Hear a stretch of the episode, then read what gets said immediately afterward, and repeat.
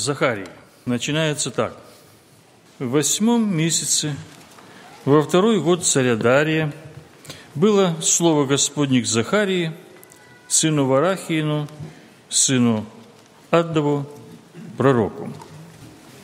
Сегодня моя тема, как вы видите в программах, как видеть Мессию в Ветхом Завете, разглядывая, рассматривая книгу пророка Захарии. Конечно, мы в короткое время сможем сделать только как бы такой конспект, но я хочу сейчас немножко как бы такую сцену описать, где, как, что происходит. Так, пророк Захарий. И я хочу немножко наглядно некоторые моменты э, показать. Братья, братья, вот молодые братья, кому сегодня вот э, где-то так 19 лет, кому сейчас, поднимите руку, кому 19 лет сегодня есть где-то? Так, он, братик, есть, 19 лет, вот он сидит. Так, 19 лет. И так, теперь вопрос к пожилым. Кто помнит, что было в 1949 году? В 49 году. Кто помнит? Поднимите руку. Кто, кто помнит? Так, брат помнит. Еще есть они, кто в 49 год помнит? Ну, есть, я вижу, есть, не все поднимают руку. Я не помню, мои родители только поженились в 49 году. Ну, а, а к чему я тебе говорю? 70 лет назад был 49 год, а 19 лет было пророку Захарии. Стало быть, те люди, которые еще до плена жили, до Вавилонского плена, ну, были, ну, вот такие примеры, вот, как э, Петр Александрович и старше, ну, которые что-то помнили из той жизни, еще видели тот храм и все это пережили, э, захват, э, пленение, разрушение. Кстати, Даниила уже тоже не было на свете, он уже отслужил свое пророческое служение. Еремии еще давно не было, еще, еще до плена. Иезекииль уже ушел, пророки, которые во время плена были. А теперь, кстати, сколько поколений прошло вот за это время? Ну, где-то четыре, да? С 49-го года, тех, кто помнит. Сейчас уже внуки, правнуки, так где-то так. А, и вот те, кто ту жизнь еще помнил, возвращаются сюда, в Палестину. Они возвращаются куда? Они возвращаются на свою родину. А вот такие вот куда, вот, которые там родились они идут просто на землю своих предков. Они не знают, они не видели, только слышали. Ну, пришли. Пришли несколько поколений с разными смешанными как бы внутренними там, внутренним миром, внутренними чувствами, намерениями. И надо начинать жизнь. С чего начинать? Кому-то с нуля – Кому-то ее надо заново начинать. Как это делать? А у нас вопрос такой, а как тут еще и Христа видеть во всем этом? Ну, я как бы такой, как бы сделаю шорткат, как это по-английски называется. Знаете, вообще-то новую жизнь без Христа начать невозможно. Нет новой жизни без Христа. Видите ли, мы люди Нового Завета мы уже видим Ветхий Завет и читаем пророка Захария и всех пророков, и мои законы, и псалмы. Мы читаем сквозь призму, сквозь, так сказать, очки определенные. Мы уже через Новый Завет читаем. И нам Христа легко видеть. Нам во всем Христа там ну, должно быть легко видеть. Даже и в тех родословах, о которых брат э, вот сегодня немножко упоминал, и в псалмах, везде мы можем видеть Христа. Вот вот я тоже размышлял, думаю, ну, конечно, я так скажу, что в Захарии очень много такой небольшой как бы книги, да, очень много ясных, конкретных пророчеств о Христе. Я только некоторые напомню. Вход Господа в Иерусалим. Ликует радости через Сиона. Это Захарий. Оценили в 30 сребников. Это Захарий. Поражу пастыря, рассеются овцы. Это Захария возряд на того, которого пронзили, это Захария. Это удивительный пророк. Это такой вот молодой, И так Господь его употребил удивительным образом – для того, чтобы тех стариков ободрить, которые вот пришли такие, они там, когда начали этот храм строить, они э, там плач подняли, потому что они видели тот старый храм. На молодежь не видела, они, они рады тому, что есть, рады тому, что жизнь идет вперед. Жизнь на месте не останавливается. И вот цель пророка Захарии была как раз ободрить строителей храма, строителей новой жизни продвигаться. Потому что дело вот как было. Ну, э, закон был на их стороне, указ был на их стороне, бизнес был, деньги были, земля была, чего не было? Духа не было. Внутреннего мотива не было. Упадок духа, депрессия, как это мы говорим. И вот из этой депрессии надо народ когда поднять чтобы было внутреннее желание строить духовную жизнь, созидать эту духовную жизнь с нуля, на пустом месте, на новом месте, на разрушенном месте, на сожженном месте. Братья и сестры, ну вот если перенести это сразу в практическую нашу жизнь, то это выглядит так. Кому-то действительно надо с нуля, с, нуля, с нуля начинать это, значит, начинать с покаяния, с обращения. Тут так, кстати, и начинаются такие вот как – так говорит Господь Саваоф, обратитесь ко мне, говорит Господь Саваоф, и я обращусь к вам, говорит Господь Саваоф. Вот она, новая жизнь начинается, обращение к Богу. Обращение. А обращение к Богу мы же знаем уже, люди Нового Завета. Оно же без Христа невозможно. Никак невозможно прийти к Богу, минуя Христа. Есть один путь. Я есть путь и истина и жизнь. Никто не приходит к Отцу, как только через меня. Я вспомнил одну песню. Один автор, э, Валерий Череванев его звали, он писал такой, такие стихи, потом песни переложены. «Я искал для души счастье в красках зорниц, в полуночной тиши, в щебетании птиц, но всегда и везде убеждался в одном. Если жизнь без Христа, жизнь мертва и пуста, все кругом пустота без Христа, без Христа, но отрада лишь в Нем, Иисусе одном. Жизнь без Христа – это жизнь ниже нуля. Это жизнь ветхая, это жизнь старая. Может, тебе сейчас, друг, здесь в собрании 12 лет, 13 лет, 14 лет ты еще не обратился к Богу? У тебя еще жизни нет, но я еще пока что суета. Детство и юность, это написано, это суета. И вообще все суета и томление духа без Христа, без Бога. Надо начинать новую жизнь. Чем раньше, тем лучше. Томление духа еще переводится по-другому погоня за ветром. Все в жизни суета и погоня за ветром гоняешься ты за ветром, за счастьем, а оно там за горизонтом. Вот оно, рукой подать. А оно дальше убежало. Нет. А вот и жизнь прожита. А вот уже и уходить.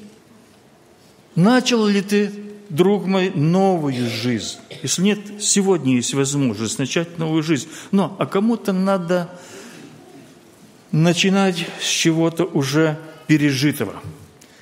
С пережитой какой-то трагедии – катастрофы. У кого-то диагноз болезни такой, что надо жизнь заново начинать. У кого-то какой-то развал произошел, разлад в семье. Кто-то пережил какой-то церковный разлад, развал, раскол. Кто-то пережил э, переезд на новое место. Разные в жизни потрясения, которые заставляют вот так вот сесть и думать, как же жизнь дальше – как дальше жить? Ну, для верующих вопрос еще в том, а как Богу служить? Как надо Богу дальше служить, когда внутри нет желания? Вот я подхожу к брату, говорю, брат, ну давай в хор, что ли. А он говорит, ну душа не поет. Ну не поет душа. А что ты сделаешь? Душа, душа не поет. А как ты будешь петь? Не знаю, в Христово, по-моему, всех души, души поют, вот, слава Богу.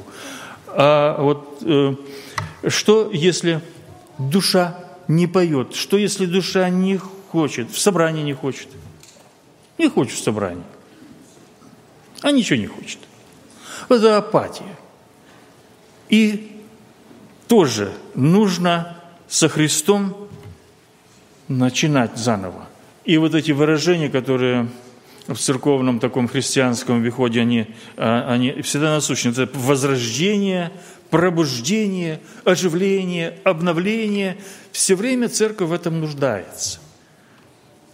И тогда нуждались эти люди, возвращенцы, или те, которые родились уже в плену, вот они нуждались в возрождении, в обновлении, в оживлении. Господь дал самому пророку Захарии ну, на том языке, в том контексте ясные определенные откровения. Книга Захария очень интересная, очень глубокая по смыслу, и ее называют, что она самая мессианская, самая апокалиптическая и самая эсхатологическая. Я сейчас, извините за такие очень выражения, как бы э, богословские немножко. Это значит, здесь из, Ветхо, из книг Ветхого Завета больше всего говорится и более всего ясно говорится о том, о чем говорится в Откровении, Откровение, Апокалипсис, да, то есть о последнем времени, последних днях – о последних днях об этом говорится очень ясно.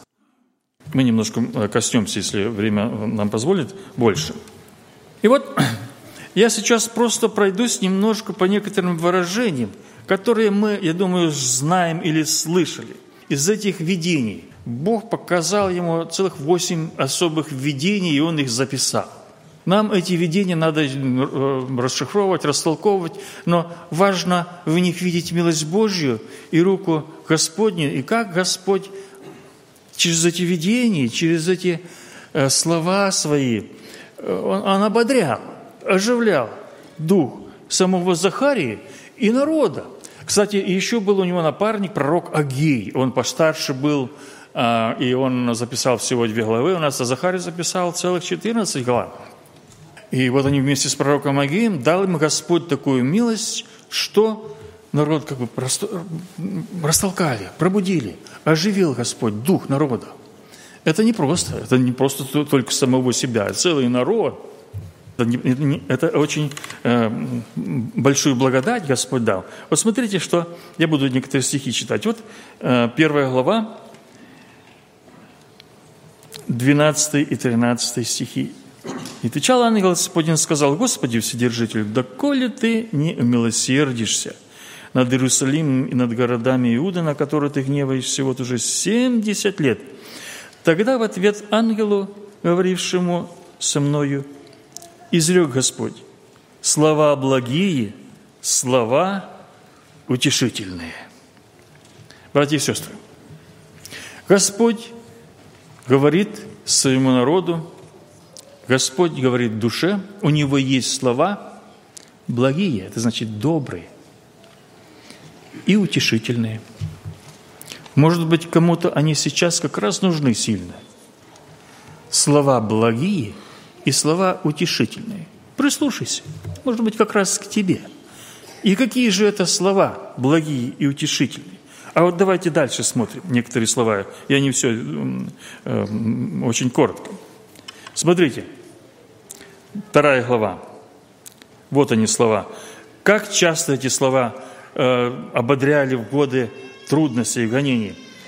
Да, говорит Господь Саваоф, для славы Он послал меня к народам, грабившим вас. Ибо касающиеся вас, дальше как?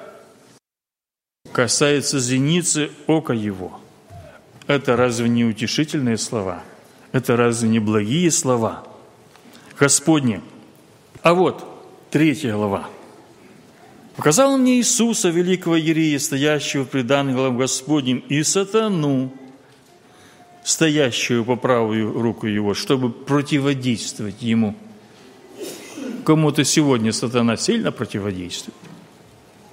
Именно в деле Божьем. «И сказал Господь сатане, Господь да запретит тебе, сатана, да запретит тебе Господь, избравший Иерусалим. Не головня ли он исторгнутый из огня? Иисус же Иисус – это первосвященник тут был э, на то время, во время э, Захарии. Иисус же одет был в запятнанные одежды и стоял пред ангелом, который отвечал и сказал стоявшим перед ним так. «Снимите с него запятнанные одежды». А ему самому сказал, смотри, я снял с тебя вину твою и облекаю тебя в одежды торжественные. Смотрите, какие благие и утешительные слова. Это для тех, кто Богу служит а чувствует, что и сатана, и совесть, может, и люди говорят, а смотри, а ты-то какой? И вот Господь снимает вину, дает покой душе, очищает сердце, обновляет совесть, снимает бремя, дает новую одежду – характер, сердце, образ жизни. И говорит, я облекаю тебя в одежды торжественно. А дальше что еще дальше? Смотрите. И сказал Господь, возложите на голову чистый кидар – и дальше. Так говорит Господь Савов, если ты будешь ходить по моим путям, и если будешь на страже моей, ты будешь судить дом мой и наблюдать за дворами моими, я дам тебе ходить между сими стоящими здесь. И дальше, я буду читать дальше слова благие. Выслушай же, Иисус Ерей Великий, ты и собратья твои, сидящие пред тобой, мужи знаменательные. Вот я привожу раба моего отрасль Ибо вот тот камень, который я полагаю пред Иисусом. На этом одном камне семь очей. Вот я вырежу на нем, на нем начертание его, говорит Господь Саваоф, и изглажу грех земли в один день. Это образ Иисуса Христа, который есть камень людьми отверженный, человеками отверженный, Богом избранный, драгоценный. На нем строится духовная жизнь.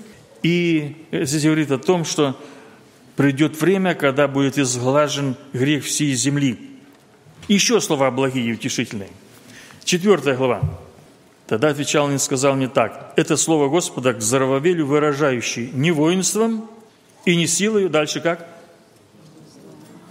Но духом моим, говорит Господь Саваоф. Вот оно, утешение. Господь как бы заговорит этому Захарии – Захария, ты, ты не, не переживай. Ну, ты молодой, конечно, да. 20 лет еще не исполнилось, но не твоими силами, а духом моим я буду действовать. Дал бы Бог, чтобы все проповедники, все работники Божьи и вообще все мы, созидая дело Божие, искали, чтобы Бог действовал. Ни воинством, ни силой, но духом моим. Я не знаю, где больше всего мы в этом нуждаемся. По-моему, мы больше всего нуждаемся в этом в наших семьях. Больше, чем за кафедрой. Мы нуждаемся в том, чтобы Дух Божий действовал в наших семьях. Созидать храм Божий нужно вот как. Его нужно созидать в самом себе. Мы храм Божий – его нужно созидать в собственной семье. Потом дальше идет то, что мы называем церковью, поместной церковью. Я хочу немножко еще прочитать несколько, может быть, стихов. И э, у нас уже время э, истекает. Э, шестая глава, 12-13 стихи. И скажи ему, так говорит Господь Савов, вот муж, имя ему отрасль, он произрастет из своего корня и создаст храм Господень. Он создаст храм Господень и примет славу, и воссядет, и будет владычествовать на престоле своем, будет и священником на престоле своем, и совет мира будет между тем и другим. Э, слово очень не только утешительное и благое, но оно очень сложное для понимания, нужно, требуется долгая расшифровка, но вкратце, это так звучит. Значит, на одного и того же человека накладываются сразу две ответственные должности. Он сразу и царь, и первосвященник. И два венца ему на голову. Ну, конечно же, это говорится о ком? Пророчески это говорится об Иисусе Христе. На нем еще один есть венец – Он еще и пророк. Царь, священник и пророк. Нам дано, братья и сестры, быть кем? Царями и священниками. Братья и сестры, ну, а кто мы такие, так вот, если посмотреть на нас? Да кто вы такие, кто-то скажет. Мигранты эти русские, украинские, молдавские. Кто вы вообще такие? А знаете, кто мы такие? А мы цари и священники Божьи. Это звучит, знаете, как страшно. Как страшно. Как ответственно. И как в повседневной жизни это налагает на нас серьезная обязанность, серьезное бремя на каждый шаг. А вы знаете, как священник должен ходить вообще-то, буквально как он ходить должен – то есть, чтобы на нем там где-нибудь голые пальцы на ноге не, не было видны. У него все должно быть по определенной форме, которая во всем символизирует, опять же, Христа. Облекитесь в Христа, в Его качество, вот что нам сегодня надо. Чтобы царствовать, над чем царствовать, над чем мы должны, что нам Господь дал. Нам надо управлять самими собой – на уровне наших мыслей, наших желаний, наших мотивов. Вот оттуда оно начинается. Кто управляет тобой и мною? Похоть плоти, похоть очей, гордость житейская. Недавно слышал э, очень хорошую проповедь э, про Даниила. И с чего началась верность Богу пророка Даниила и его вообще служение – во время плена, вот там, при дворце Навуходоносора. Оказывается, вот из чего. Из того, что он умерил свой аппетит. Аппетит. Ну, аппетит, это значит, ну, то, что кушать хочется. Братья и сестры, быть царями и священниками, надо уметь и аппетит свой держать в узде. И все наши желания – для плоти, попечения плоти не превращайте в похоти, потому что тут же над тобой возьмет эта власть. Вот везде здесь Христос, Он везде здесь нужен. Нам, людям Нового Завета, это все так понятно, когда мы все это читаем. Оно уже нам э, не, не тень, оно уже нам во свете. Оно нам открыто уже, это Слово Божие. А, сейчас мы уже будем молиться, братья и сестры. И я закончу вот чем – одним из стихом из 10 а, главы. Это тоже стих для нас, для христиан. Тут так сказано, просите у Господа дождя во время благопотребные. И Господь блестет молнию и даст вам обильный дождь каждому на поле. Вот мы сейчас давайте попросим у Господа дождя благословения – дождя благословения на нашу жизнь христианскую, дождя благословения на наши семьи, вот, чтобы нам строить, отстраивать, идти вперед, не падать духом. Есть очень много факторов, причин, которые дух наш угошают и духовную жизнь угошают. А пророк Захария и его книга, и Христос, который там изображен, Наш дух ободряет, наш дух поднимает и окрыляет. И мы помолимся, чтобы Господь помог нам. Кому-то с нуля начать жизнь новую, а кому-то, может быть, после какой-то катастрофы, переживания, остановки, апатии, кризиса есть жизнь, есть пробуждение, есть возрождение со Христом во Христе – Просите у Господа дождя во время благопотребное. Вот теперь, вот сегодня время благоприятное. Вот теперь день спасения. Склонимся, помолимся Господу. Аминь.